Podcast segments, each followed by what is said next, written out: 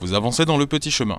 Vous arrivez devant une arche naturelle de pierre surplombant un gouffre abyssal. Elle mène à une plateforme en pierre sur laquelle est posé un coffre doré.